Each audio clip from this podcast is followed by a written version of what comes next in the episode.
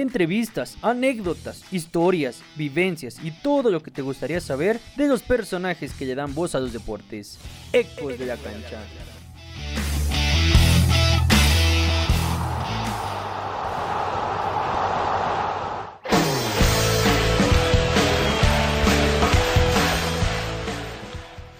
Con más de 10 años en los medios de comunicación deportivos, apasionada de los deportes desde que era muy niña, gracias a que su papá se la vivía viendo deportes día y noche y de ahí surgió su amor. Originaria de una tierra beisbolera, irónicamente ella no lo consumía, pero el destino la pondría dentro de los diamantes para ser la primer mujer en narrar un partido del rey de los deportes en la televisión mexicana, así como la primera que lo hizo en Serie del Caribe. Hoy la podemos escuchar tanto en verano como en invierno del béisbol azteca, así como siendo la voz que le da vida a la pasión desbordante de los naranjeros de Hermosillo. Es un honor para nosotros presentar a Ari Barra aquí en Ecos de la Cancha.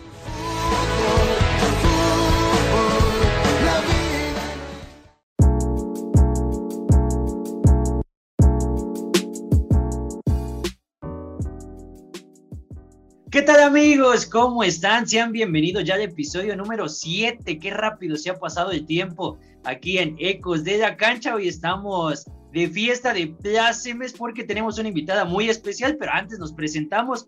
Yo soy Alex Hernández y estoy como siempre con mi fiel amigo Jaime Domínguez. ¿Cómo estás, Jaimito? ¿Qué tal, Alex? Muy buenos días, tardes, noches, el horario en que estén escuchando este podcast de Ecos de la Cancha. Ya séptimo episodio, cada vez nos acercamos un poquito al final de esta primera temporada y como cada programa con un gran invitado que ya estarás presentando, mi querido Alex. Y agradecemos que sigan compartiendo, que sigan suscribiéndose a nuestro canal de YouTube, que nos sigan visitando también en Spotify en Google Podcast, así como Ecos de la Cancha. Y ahora sí es turno de presentar a nuestra invitada. Ella está muy involucrada en el tema del béisbol, la Liga Mexicana del Pacífico. Ari Barra, ¿cómo estás, Ari? ¿Qué tal amigos? Alejandro, Jaime, para mí un gusto estar con ustedes. Gracias por la invitación. Ahora sí que la de manteles largos soy yo por estar participando en esta primera temporada. Muchas gracias. Un honor tenerte aquí con nosotros en Ecos de la Cancha. Y bueno, la pregunta obligada, la de cajón, la de inicio. ¿Cómo fue que decidiste involucrarte en los medios de comunicación en materia deportiva? Es una historia larguita. Yo creo que aquí se nos van a ir los 40 minutos. No, no es... la vamos a resumir, la vamos a resumir. Bueno, yo soy la menor de tres hermanas y como la chiquita, la chipi de la casa, yo era súper apegada con mi papá. Entonces eso hacía que yo pasara el tiempo que él estaba en casa.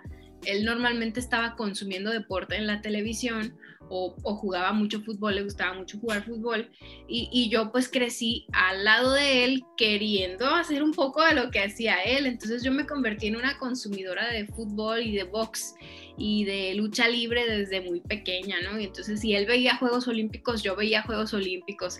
Si él madrugaba para ver un mundial, yo madrugaba para ver el mundial con él. entonces, este, digamos que él fue el que, el que inició este gusto en mí, ¿no?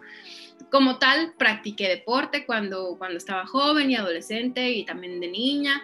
Este, y llegó un punto en el que yo solita me volví como crítica cuando veía la televisión. O sea, yo ya empezaba a ver los juegos y a veces le ponía mute porque algo no me, algo no me encantaba, ¿no? Y empezaba a sacar mis propias conclusiones. Y, y, sobre todo cuando veía cómo utilizaban a la mujer mucho como, como una herramienta de ornato meramente y yo decía, ¿qué haría yo si yo tuviera ese micrófono? ¿Cómo haría yo las cosas? Tenía 19 años, estaba estudiando mercadotecnia. Cuando un día de plano viendo un juego de fútbol dije, no, ya, yo también quiero, quiero saber, quiero saber qué hay detrás, o sea, necesito, necesito, algo me llama. Y fui a la televisora local de aquí de, Hermosillo, pedí la oportunidad y, mira nada más, aquí estoy. Ahí en ese momento fue así como, oigan, eh, pues no sé ni con quién tengo que hablar, pero me gustaría muchísimo aprender qué hay detrás de un partido de fútbol o detrás de una transmisión deportiva. Ojalá me puedan dar la, la oportunidad de aprender. O sea, yo no quería que ya me dieran chamba, que me contrataran al día siguiente, estar dando las noticias, no para nada. Yo quería aprender, era curiosidad meramente. Cuando me preguntaron qué deporte te gusta más, y yo dije el fútbol, el básquetbol, la lucha libre, el atletismo, y se quedaron así como, ¿no te gusta el béisbol? Porque aquí donde, donde yo vivo, en Hermosillo, pues el, el béisbol es religión, ¿no? Y yo, eh, no, no, de hecho es un deporte que no, no entiendo, no consumo. y se quedaron así como, mm, y esta niña, qué raro.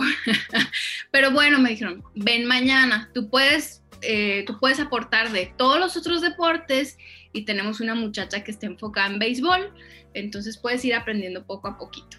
Yo volví al día siguiente y al siguiente y al siguiente y ahí me quedé por 12 años y ahí aprendí mucho de lo que sé hasta ahora. Pues ahí está entonces un poquito de la historia de cómo es que decides involucrarte en los medios de comunicación. Pero ahora, Ari, por favor, cuéntanos un poquito de cuál fue esa experiencia detrás eh, de un micrófono. ¿Cuál fue tu primera experiencia? Bueno, eh, fueron varias. o sea, lo primerito, lo primerito que me dieron la oportunidad fue de reportear. Lo primero fue eso. Eh, estuve acompañando a los reporteros por unos meses hasta que me dijeron, a ver, yo creo que tú ya tienes la capacidad de hacer una entrevista y por consiguiente, pues de escribir una nota. Em, ya más adelantito me dieron la oportunidad de presentar un segmento de fútbol todas las mañanas, muy tempranito a las 6 de la mañana.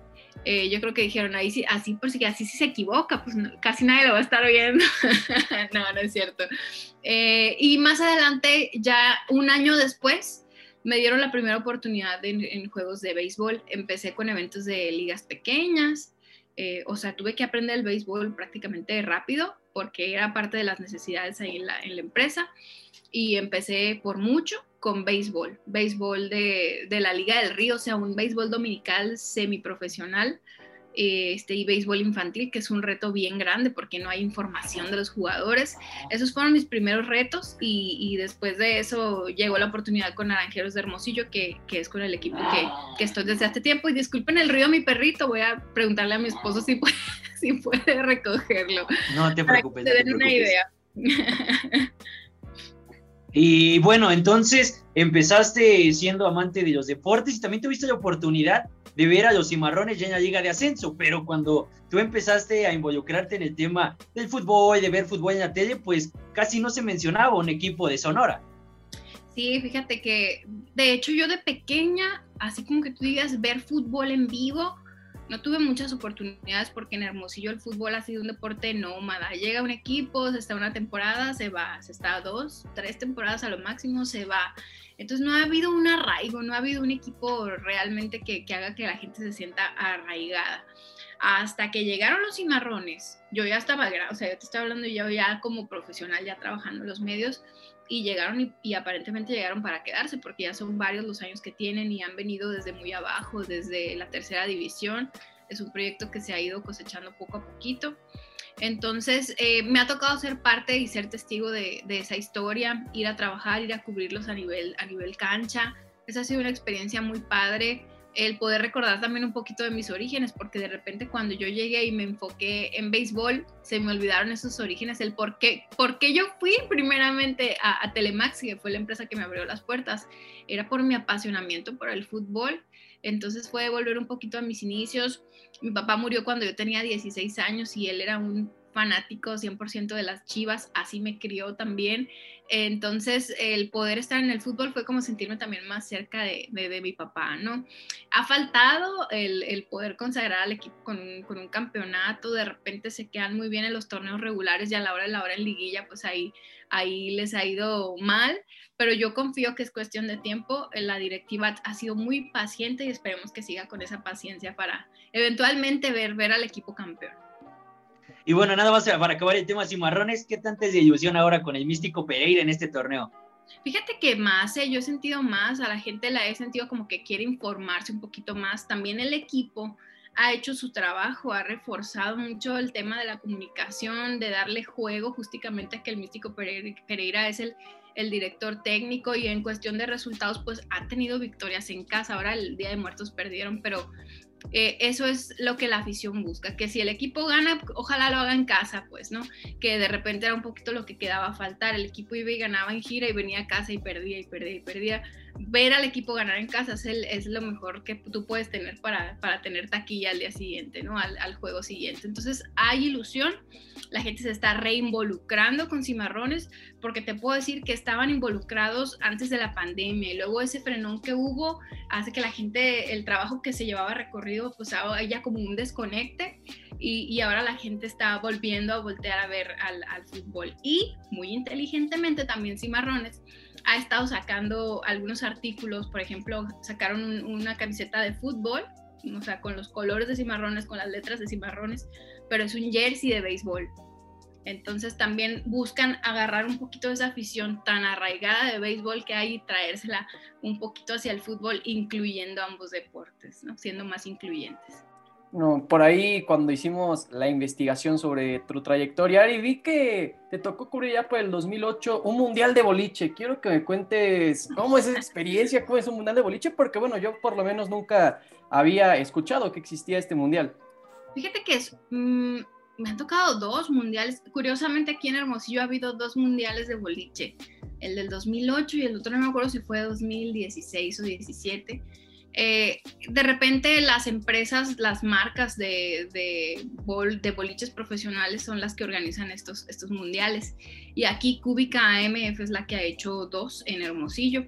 Y es una experiencia bien bonita porque tú ves gente de tantos países, de repente hasta un jeque árabe vino a competir en el primero en el que me tocó en el del 2008.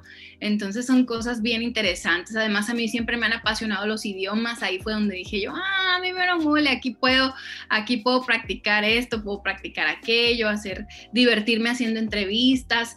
Eh, estuvimos en la transmisión. En ese del 2008 yo estaba más como color y como comentarista, pero ya en el que me tocó 2016-17, ahí sí me tocó conducirlo directamente. Te tienes que preparar porque no es un evento, al menos no es un deporte que yo sea consumidora como el fútbol, el béisbol, el básquetbol. Entonces te dicen, va a haber este evento, lo, quién lo quiere hacer y tú ves como la gente como que se van echando para atrás, se van echando para atrás, se van echando para atrás y tú dices, venga, yo no soy, no soy experta, pero me puedo preparar. Entonces empiezas a leer, empiezas a investigar, empiezas a buscar información de los competidores, obviamente con, con tiempo, y buscas un profesional también que te dé asesoría, que te dé apoyo. Al final es bien divertido es muy apasionante. Eh, quizá pudiéramos pensar que es, que es lento o que es tedioso, para nada, es muy apasionante porque se juega también muy buen nivel. O sea, de repente tienes competidores que han estado bien cerca de tirar un 300, un perfecto. No me ha tocado verlo, no me ha tocado verlos, se quedaron a un punto, imagínense. Este, pero, pero es bien divertido y sin duda alguna, si me vuelven a invitar, lo volvería a hacer. Yo ni siquiera nunca he ido al boliche. No sé tú, Jaime, si algún día has ido al boliche. He ido dos, dos veces, pero soy medio malito, ¿eh? así que nos falta ahí entrenar un poco en boliche. Yo voy, pero voy a reírme de mí misma, entonces imagínense. Eh, imagínate nada más. Entonces, bueno, ya tuviste la oportunidad de cubrir el boliche, un, deporte que como bien lo dices, ¿no? A lo mejor se piensa que es lento, a lo mejor se piensa muchas cosas alrededor de él, pero de igual manera, y ya entrando en la materia en la que a lo que nos truje Chencha con el béisbol, ¿no? ¿Cuántos este, estigmas tiene el béisbol de que es un deporte muy lento, de que es un deporte que carece a veces muchas emociones? Pero yo siempre lo he dicho, ¿no? Es un deporte que tiene pocas emociones, pero que cuando las tiene se disfrutan al máximo muchísimo. Ayer, mira, les voy a poner el ejemplo más claro. Tuvimos un juego de 4 horas 40 de duración aproximadamente. Y ni siquiera fue un juego de extra innings, fue un juego de 9 entradas. O sea, pero el juego estuvo buenísimo. Hubo emoción desde la primera entrada con jugadas raras que hasta los umpires estaban así de, eh, a ver, venga, vamos a platicar, vamos a ver qué vamos a marcar aquí, porque eran unas cosas así nunca antes vistas eh, desde la mismísima primera entrada. Y así se estuvo. Un equipo se iba adelante, el otro empataba, el otro equipo se iba adelante, el otro empataba. Y así estuvieron hasta la novena entrada. Hasta el último out hubo emoción durante cuatro horas con 40 minutos. O sea, en realidad es un deporte que si tú realmente lo llegas a comprender, vas a encontrar lo apasionante que es. Cuando uno se quiere, uh, quiere dar una oportunidad al béisbol, que quizá nunca lo hemos hecho y, y, decimos, bueno, le voy a dar una oportunidad al béisbol, yo lo que recomiendo es que vayan con alguien que sepa. Si ustedes no saben nada de béisbol, que vayan con alguien que sepa para que lo puedan ver con ojos, con otros ojos, no nada más con los ojos de un out, dos outs, tres outs, ponche, base por bolas, no, que vayan con otros ojos para que les puedan explicar un poquito de, pues, de estrategia, de, cómo se lleva el picheo, de por qué el cuadro se abre, por qué el cuadro se cierra, por qué los jardines se adelantan, por qué se retrasan, por qué hay formación especial y verán que es un deporte en realidad con muchísima pimienta. Y justo, justo a eso iba. ¿Quién fue tu mentor en ese momento? ¿O te pegaste a la tele durante mucho tiempo para entenderlo? Porque, por ejemplo, reglas como el Volk, ¿no? Que mucha gente no entiende o como que dicen doble play. ¿Qué fue el doble play o triple play? ¿Cómo fue que llegaste a ese entendimiento? Bueno, yo he tenido muchos mentores a lo largo de este tiempo. El primero fue un compañero que estaba conmigo en Telemax, pero que también trabajaba en Naranjeros de Hermosillo, que es el equipo de aquí de esta ciudad, de Hermosillo, Sonora, para quienes no sepan desde dónde estamos eh, hablándoles. Y él es un muchacho con muchísima paciencia, además es una enciclopedia que de lo que le preguntes sabe y tiene una capacidad de memoria que parece un archivero siempre abierto, listo para sacar la información. Entonces, eh, la primera vez que yo fui a ver un juego de béisbol, que es lo que les digo, les recomiendo que vayan con alguien que sepa. Para mi suerte yo estaba con él.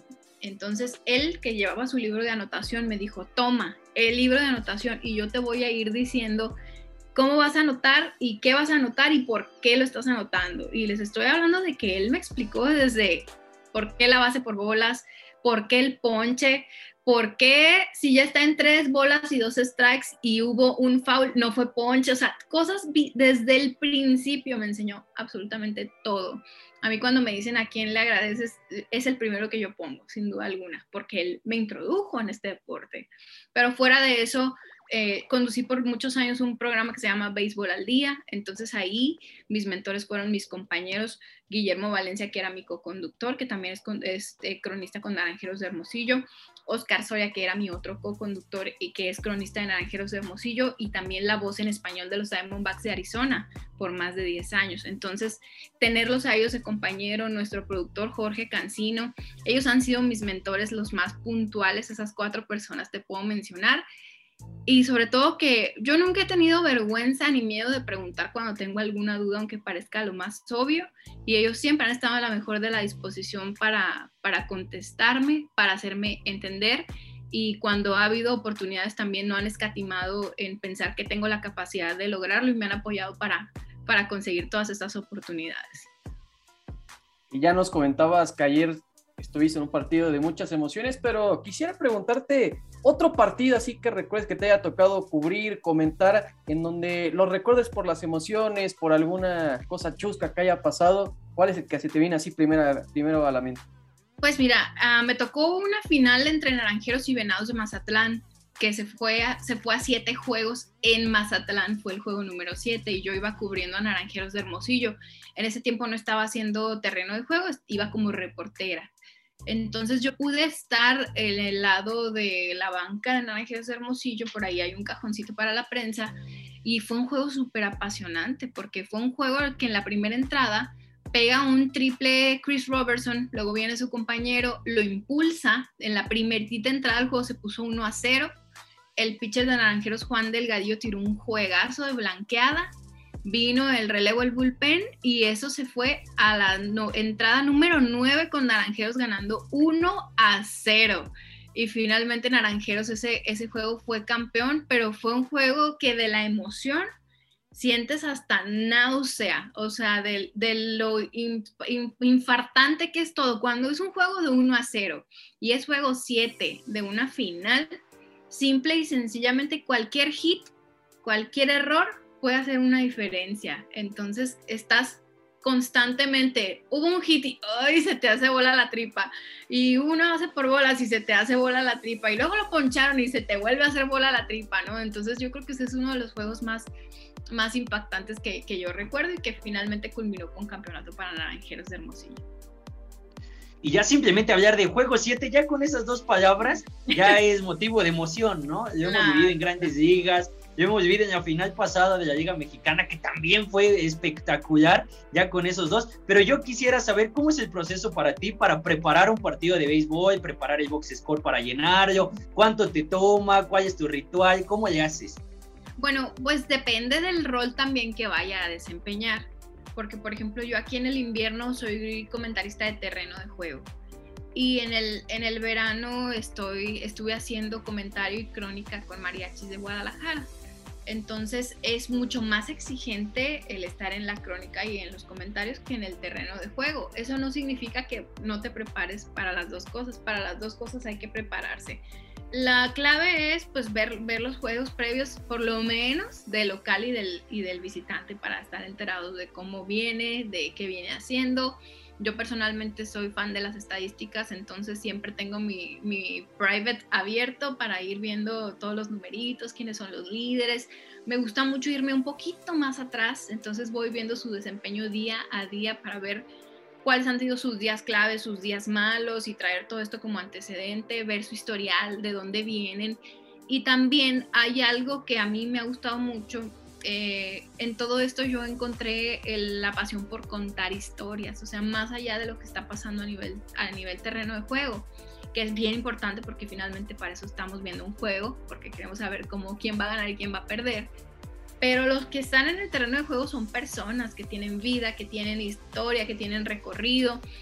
Entonces a mí me gusta mucho platicar también con el pelotero. Eh, llego muy temprano a los estadios para poder platicar un poco con el deportista y sacar, sacar un poco de esas impresiones de un poquito de lo que hay detrás y conforme las situaciones del juego se va desarrollando, pues ir, ir sacando un poquito de estas historias para que la gente conozca un poco más, ¿no? Y por ponerte algún ejemplo, en alguna ocasión estaba jugando con Jackie de Obregón, eh, Cuthbert, que jugó grandes ligas con los Reales de Kansas City, y él estaba recuperándose de una lesión aquí en el invierno con, con Jackie de Obregón.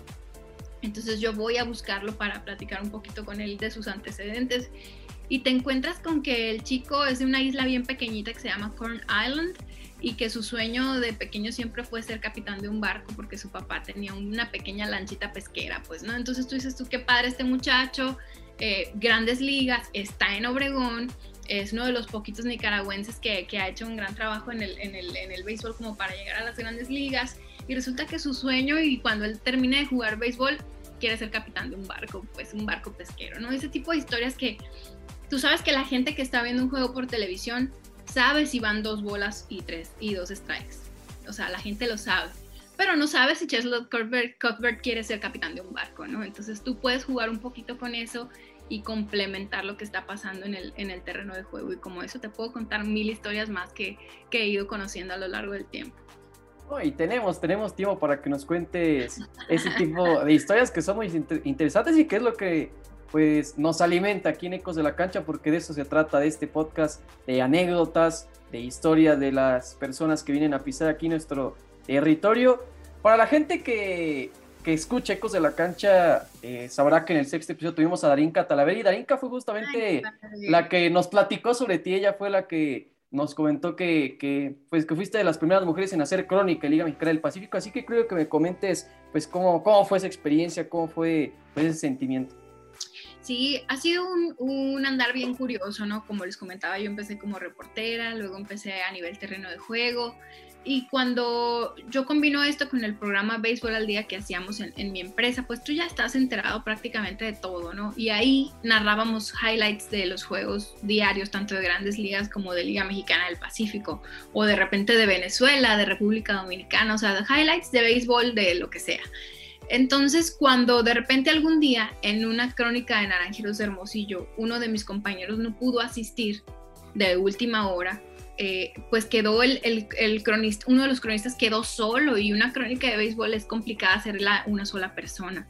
Entonces, pues, ¿quién está disponible? Pues la muchacha de terreno de juego, súbanla, ella debe de estar lista, digo, si viene todos los días, ¿verdad? Debe de estar lista. Entonces, como eso llegó la primera oportunidad, me tocó estar con Oscar Soria él, yo creo que si alguien quiere una primera oportunidad para narrar béisbol en su vida y tiene miedo y tiene nervios, estar con Oscar Soria es lo mejor que te puede pasar porque es un gran compañero, te acompaña, te apoya, si de repente te atoras tantito, él te saca, te levanta, eh, no te exhibes si te llegas a equivocar o si llegas a, de repente quedarte a medias en algún comentario lo completa, o sea, entiende perfecto. Entonces me tocó estar con él y me dijo, la tarea ahí era apoyarlo con comentarios, apoyarlo con comentarios, pero como en la tercera entrada me dijo, Ariadna no quiere narrar un inning y yo, lo, la verdad tenía mucho miedo, pero dije, a ver, esta oportunidad yo, es probable que no vuelva a suceder en muy buen rato, ¿no? Entonces hay que, hay que aprovecharla, hay que tomarla tragué gordo y le dije, está bien, está bueno, sí quiero. Entonces volvimos del comercial, me tocó una entrada muy fácil, muy fácil, suerte, suertuda yo. Y ya cuando se acabó me dijo, excelente, anda muy bien. Al ratito vamos con otra. Y así de, ay, al corazón a mil por hora. Eh, me tocó como la quinta entrada, una cosa así. Ahí me tocó un cuadrangular y yo me quedé paralizada tanto que ni lo vi. O sea, lo vi, pero no pude hablar. Y o sea, fue un cuadrangular narrado mudo, la mejor narración de la historia de un cuadrangular. Pero ya después de eso creo que fluyeron los nervios, ¿no? Es como, ¡fum! ya pasó, creo que era lo peor que podía pasar, que hubiera un cuadrangular y no verlo, no narrarlo, no cantarlo. Y después de eso empezó, empezó a fluir muchísimo mejor la energía. Esa fue la primera oportunidad. Eventualmente se dieron más y de forma muy parecida, hasta que un día, eh, incluso ese año, en Serie del Caribe que fue en Jalisco, la empresa que era dueña de los derechos de transmisión me dijo, oye Ariadna, vimos que ya narraste, vimos que lo hiciste muy bien y nos gustaría que narraras en Serie del Caribe. Y yo así, ¿what? Entonces, eh, igual creía que no era capaz, sinceramente tenía mucho miedo, muchos nervios, pero llegó el día, lo hicimos. Estuve, estuve con varios compañeros en dos juegos y me tocó narrar dos innings en cada uno de esos dos juegos. Y eventualmente me enteré que fui la primera mujer en narrar en una serie del Caribe. Nunca antes había sucedido, entonces eso es como bien, bien impresionante que, que, me haya tocado a mí, ¿no? A veces digo, Dios mío, yo no me merezco esto, pero la realidad es que hemos estado ahí, hemos estado haciendo muchísimo trabajo y también por algo pasan las cosas y yo más que agradecida por las oportunidades. Así como fue como empezó, meramente yo me sigo enfocando en terreno de juego, pero cuando hay la oportunidad hay que estar listos y así fue en Guadalajara también por primera vez este año hice las dos ligas, la de invierno y la de verano. Entonces cuando llego a verano iba para ser comentarista, pero las necesidades cambiaron y terminé narrando de tiempo completo con mis compañeros. Entonces ha sido el, año que más experiencia he ido adquiriendo en esto de, de la crónica, en la cual todavía estoy en pañales, todavía hay mucho que mejorar, pero creo que se está haciendo un buen trabajo y vamos todos los días aprendiendo otro poquito.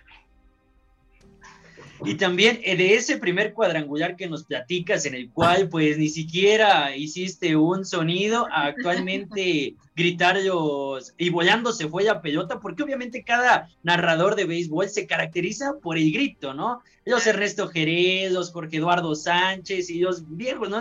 el Mago Septién, Pepe Segarra, tienen su grito característico y ahora también lo tienes tú. ¿Te clavó ese espinita de decir, necesito sacar una frase ahora para para cantar los cuadrangulares después de que el primero pues no hice absolutamente nada? Sí, fíjate que muchísimo. De hecho, eso fue un no puede volver a suceder que me den una oportunidad de estas y no saber qué voy a decir. La cuestión es que mis oportunidades han sido todas bien accidentales. Entonces yo no llego pensando, ah, hoy voy a narrar y tengo que estar lista por si me toca un cuadrangular. Entonces, cuando, cuando ha sucedido así, llegue, me tocó un cuadrangular y al principio fue así como, Dios mío, voy a decir cualquier cosa. Y, ha ido mejorando, ha ido mejorando, lo hemos ido puliendo. Ahora en el verano que te digo que ya agarré un poquito más de experiencia, pues también ya como que encontré una frase con la que me siento cómoda, pero aún así siento que le falta algo. Entonces he estado trabajando en pensar qué le puedo poner, porque aquí hay una cuestión. Uno definitivamente nunca le va a dar gusto a todo, ¿eh? A todos yo tengo compañeros que dicen eh, de todo un poco, con las maletas en la puerta, para afuera, para la calle, adiós. Hasta el que, por ejemplo, mi compañero Oscar Sola es para atrás, para atrás, para atrás, va creciendo y para la calle, fulanito de tal. Y como esto hay, hay muchos, ah, hay, hay, gente que es bien sencilla, le dio en la cara la bola, cuadrangular. Y, y, si te vas de estos puntos hasta el halo profundo, y no, no, no, no, o sea, dices tú, bueno, la variedad del abanico de posibilidades es bien amplio. Si yo hago una frase sencilla, la gente me va a escribir y me va a decir, le falta algo. Luego tú le pones algo y te dicen, ay, eso como que le sobra. Y entonces estás así como que no se le puede dar gusto a todos, pero definitivamente te tienes que sentir cómodo tú. Y sí siento que le tengo que poner algún elemento nuevo. Esperemos el próximo año sorprenderlos con, con una muy buena frase de cuadrangular que se le empiece a quedar ya bien pegada a la gente en sus memorias, porque espero y ojalá con el favor de Dios que una vez que llegue a la crónica, como sucedió en el verano, que sea para quedarse y, que para abrirle puertas a, a, otras mujeres que vienen detrás, ¿no? Te ha tocado cubrir ya gran variedad de eventos, pero Quisiera preguntarte sobre tus metas a largo plazo. ¿Cuál sería un evento que tú digas, este me gustaría y me falta cubrir? Mira, los medios han sido bien buenos conmigo, a pesar de que yo de inicio nunca pensé que iba a trabajar en los medios de comunicación. Como les comenté, yo estudié mercadotecnia.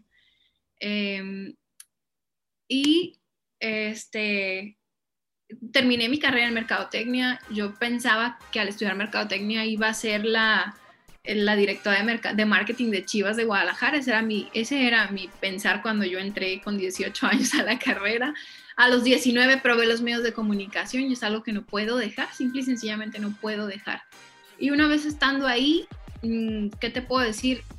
Haber hecho ya mundiales de boliche, ya me tocó un mundial de fútbol, el de Sudáfrica, este, también las series del Caribe que me han tocado, el poder ser la primera mujer en narrar en serie del Caribe. Hace poquito, hace como un mes, me tocó también cubrir el Mundial Sub-23 de béisbol con la Confederación Mundial de Béisbol y ahí me convertí la primera mujer en narrar béisbol varonil para la Confederación. O sea, eso fue, fue como, como impactante porque definitivamente ni lo esperaba ni lo veía venir. Y, creo que, el que la vida, los medios ya me han dado muchísimo más de lo que yo algún día pensé.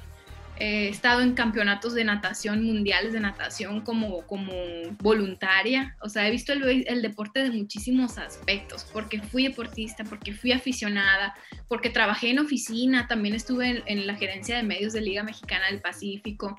Este, y como les digo, también como voluntaria, como reportera, como cronista.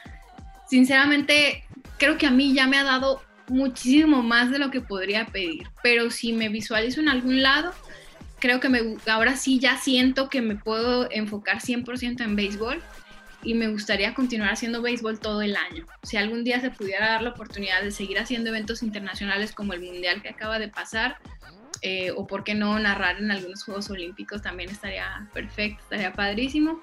Y si se pudiera llegar a grandes ligas, pues perfecto. Yo bienvenido, me voy a seguir preparando por si un día llega la oportunidad y apenas, apenas que México participó en béisbol y en softball en los Juegos Olímpicos, realmente no por demeritar el trabajo de las demás personas que lo transmitieron, pero sí hacía falta una voz autorizada como la tuya, que ya tiene tanto tiempo narrando el deporte. Y también te quería preguntar, ¿qué hace falta también para que el softball crezca a los niveles que el béisbol en nuestro país, que hay dos ligas, que tienen la misma relevancia? ¿Crees que ahora con verlos en los Juegos Olímpicos sea una motivación, una inspiración para que esto también crezca?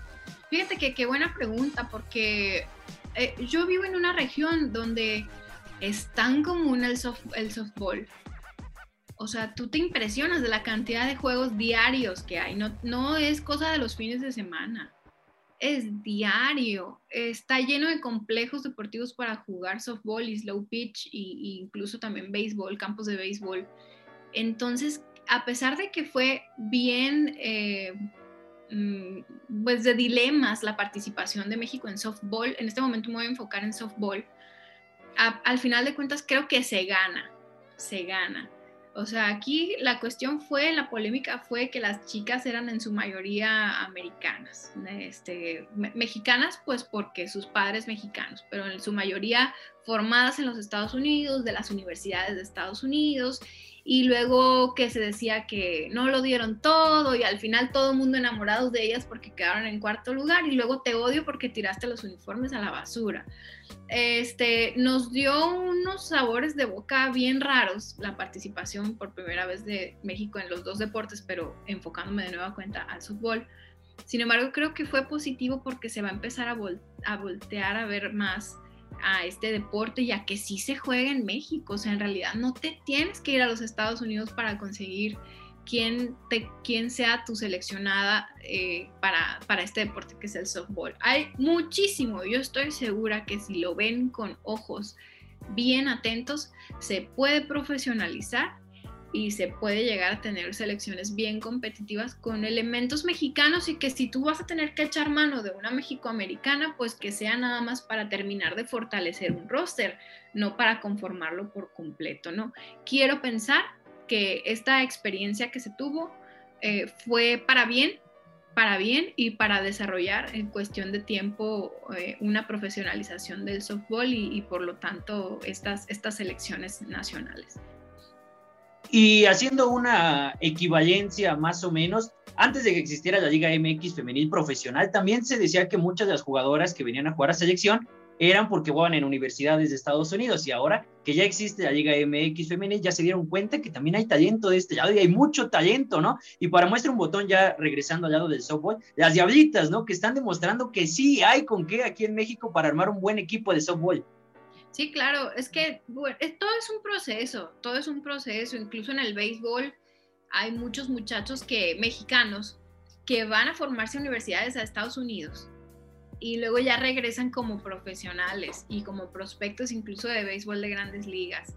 Eh, al final el camino no importa, o sea, si tú tuviste la posibilidad de irte a Estados Unidos a formarte y regresar, qué bueno, pero la cuestión es ya para, o sea, el, llamado de atención es ya para la directiva, para empezar a ver el talento que hay, el talento nacional que hay y convertirlo y desarrollarlo y formar estos equipos competitivos. Yo siempre he pensado que no puede ser posible que nada más tengamos una Ana Guevara, que nada más tengamos una Alejandra Valencia, que nada más tengamos, me explico, o sea, no, hay más, definitivamente hay más, entonces es, hay mucho trabajo por parte de directivos, de visores, de desarrolladores para concretar muchos más atletas mexicanos eh, exitosos. Más allá del fútbol, ¿eh? Más allá del fútbol. llegando ya a las preguntas finales de este programa de Ecos de la Cancha, eh, Ari, ¿algún consejo que quieras dejar para esas nuevas generaciones que quieren dedicarse ahora a los medios de comunicación, específicamente en deportes? Bueno, yo siempre, hay muchísimos, hay muchísimos, pero hay uno que es el que personalmente más me ha servido. Eh, no es por demeritar el talento mucho o poco que yo haya llegado a tener, no pero cuando hubo quizá que elegir quién va, Ariadna o X persona, muchas veces elegían a Ariadna por la capacidad y por la facultad de hablar inglés.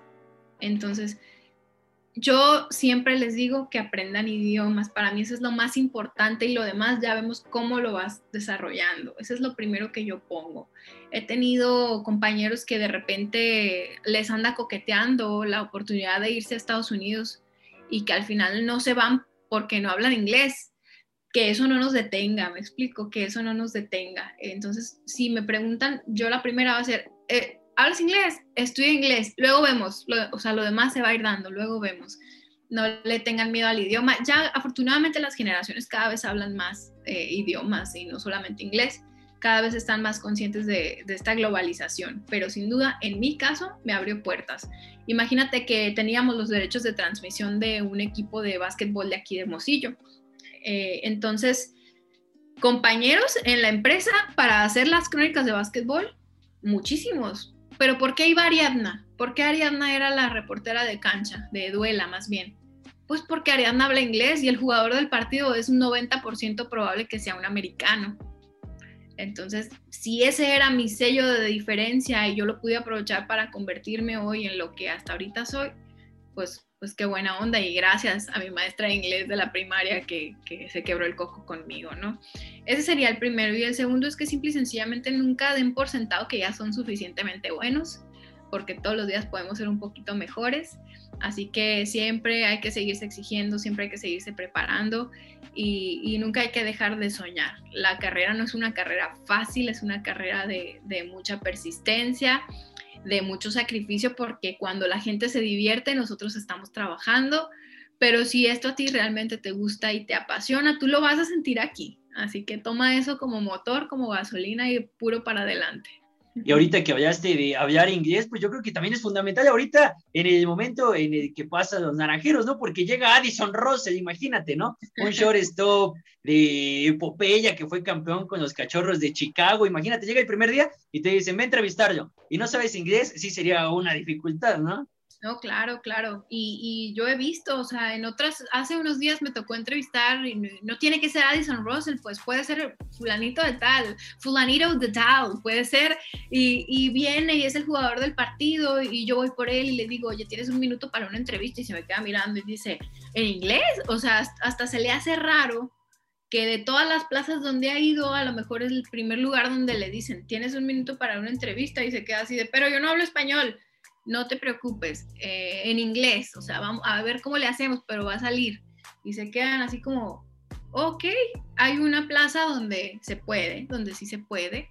Entonces, eh, hasta, hasta ese nivel nos vamos. No voy a decir que en las otras plazas no, no exista, habrá plazas en las que sí, pero ese ha sido, ha sido en lo personal mi sello distintivo, que cuando hay jugador del partido, no importa quién sea, va a haber, va a haber una entrevista.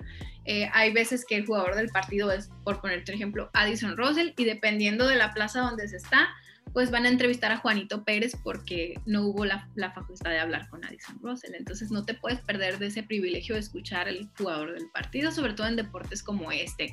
Lo mismo porque, como les comentaba hace un ratito, hay muchachos que nacieron, por ejemplo, aquí cruzando la frontera en Tucson. Son de padres mexicanos o nacieron aquí en Hermosillo, pero se fueron a Tucson bien chiquitos y por lo mismo, pues a lo mejor ya no hablan español, no los podemos culpar, pero vienen a jugar y, y aunque te llames Nico Vázquez, no hablas español, no te puedo culpar, pues a lo mejor me entiendes, pero no hablas español. Y tenemos que hacer una entrevista en inglés, sí o sí. ¿Alguna otra preguntita que tengas por ahí, Alex? Simplemente quería saber cómo ves tú al equipo ahorita de Naranjeros para competir en la Liga Mexicana del Pacífico, porque después de esa pregunta ya viene una un poquito más incómoda. Bueno, no incómoda, pero que causará un poquito de tensión. Oh my God, qué nervios. bueno, Naranjeros Hermosillo, mm, para quienes estén enterados y para quienes no, viene de la temporada anterior haber perdido el juego 7 de la final contra Tomateros de Culiacán. O sea, Naranjero se quedó a un batazo, a un cuadrangular de ser campeón.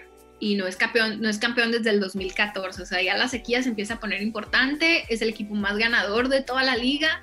Entonces la presión está muy alta, muy elevada. Pero es una temporada bien curiosa porque las piezas siento yo que no han empezado, no se han podido complementar, no se han podido carburar salvo dos elementos de la ofensiva y uno del picheo que sí han sido constantes, el resto se turnan para funcionar y fallar un día, o sea, un día funciona el bateo, pero el picheo no, y al día siguiente funciona el picheo, pero el bateo no. Entonces ha sido una temporada un poquito de altos y bajos. Agarraron una racha buena y luego una racha muy mala, luego tuvieron un buen destello y luego otra racha mala. Entonces, mm, lo corto de la liga hace que tus oportunidades de reajustar sean pocas. O sea, en realidad es una liga que va contra reloj todo el tiempo. Espero yo, porque muchos de los elementos estaban en, ese, en ese equipo que llegó a la gran final del año pasado espero que, pronto se encuentre ese punto que hace falta para que embone, porque el talento está. Por algún motivo, este año no se están acoplando todas las piezas. Entonces, vienen movimientos siempre para la segunda mitad, que es de mitad de noviembre en adelante. Hay, hay cambios, se van algunos jugadores, llegan otros jugadores. Entonces, ahí puede haber una, una mejora, esperemos, del equipo.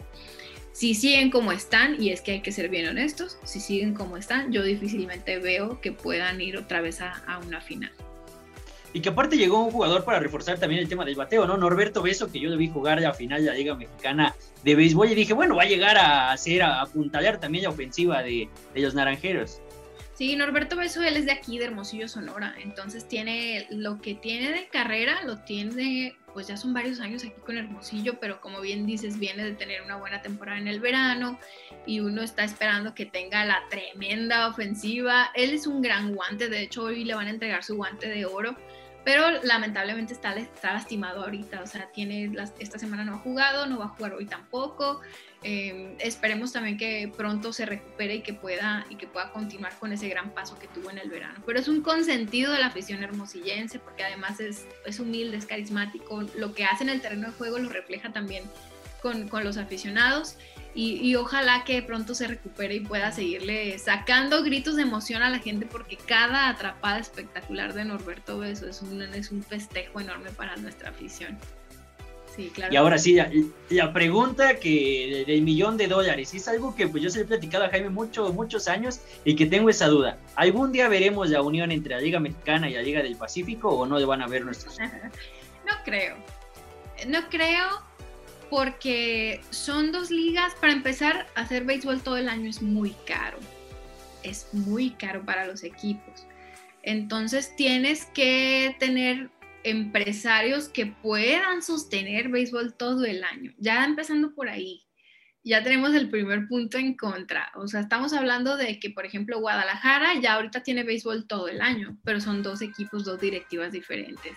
Monterrey tiene béisbol todo el año, pero pues digamos que Monterrey quizás se puede, se cuece aparte, ¿no?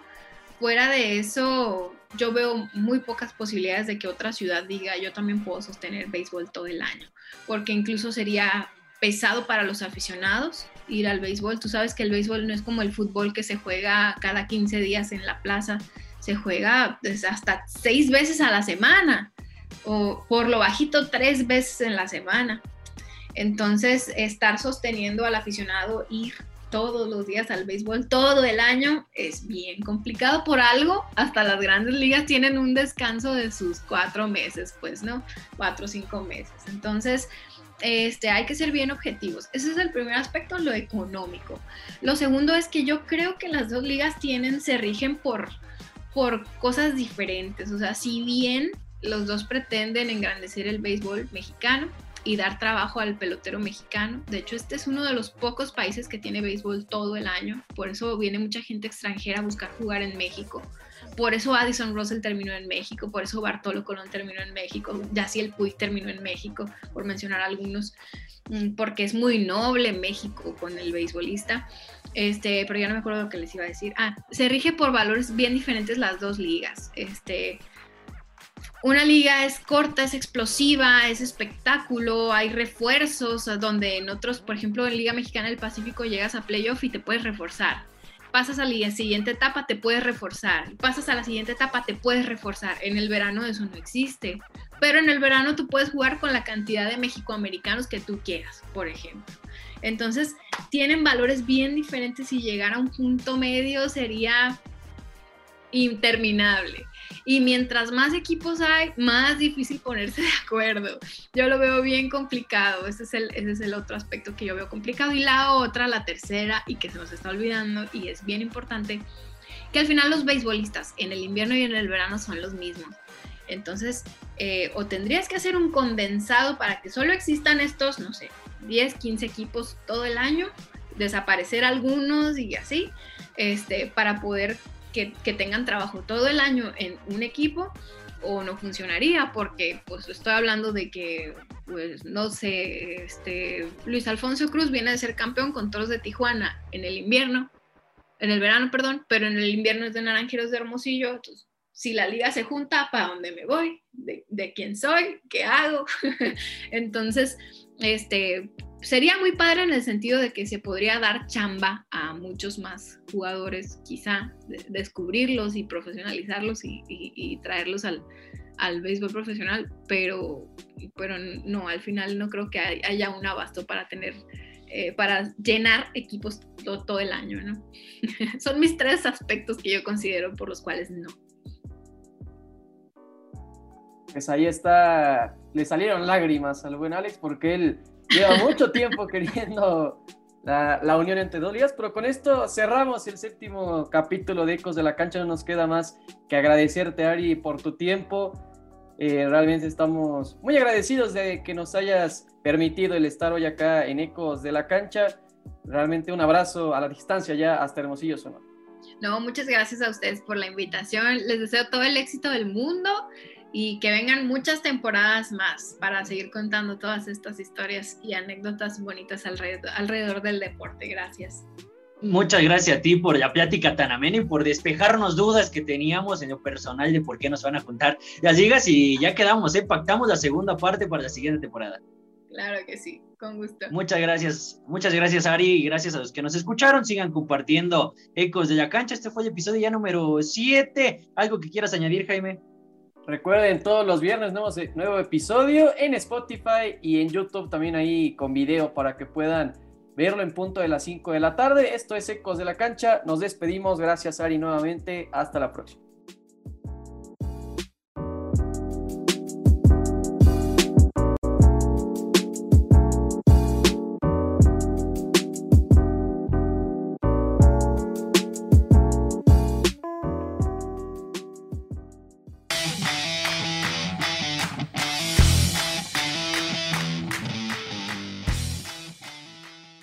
Esto fue Ecos de la Cancha. Recuerda que tenemos episodio nuevo cada viernes en punto de las 8 en Spotify y en YouTube. Nos vemos en la próxima.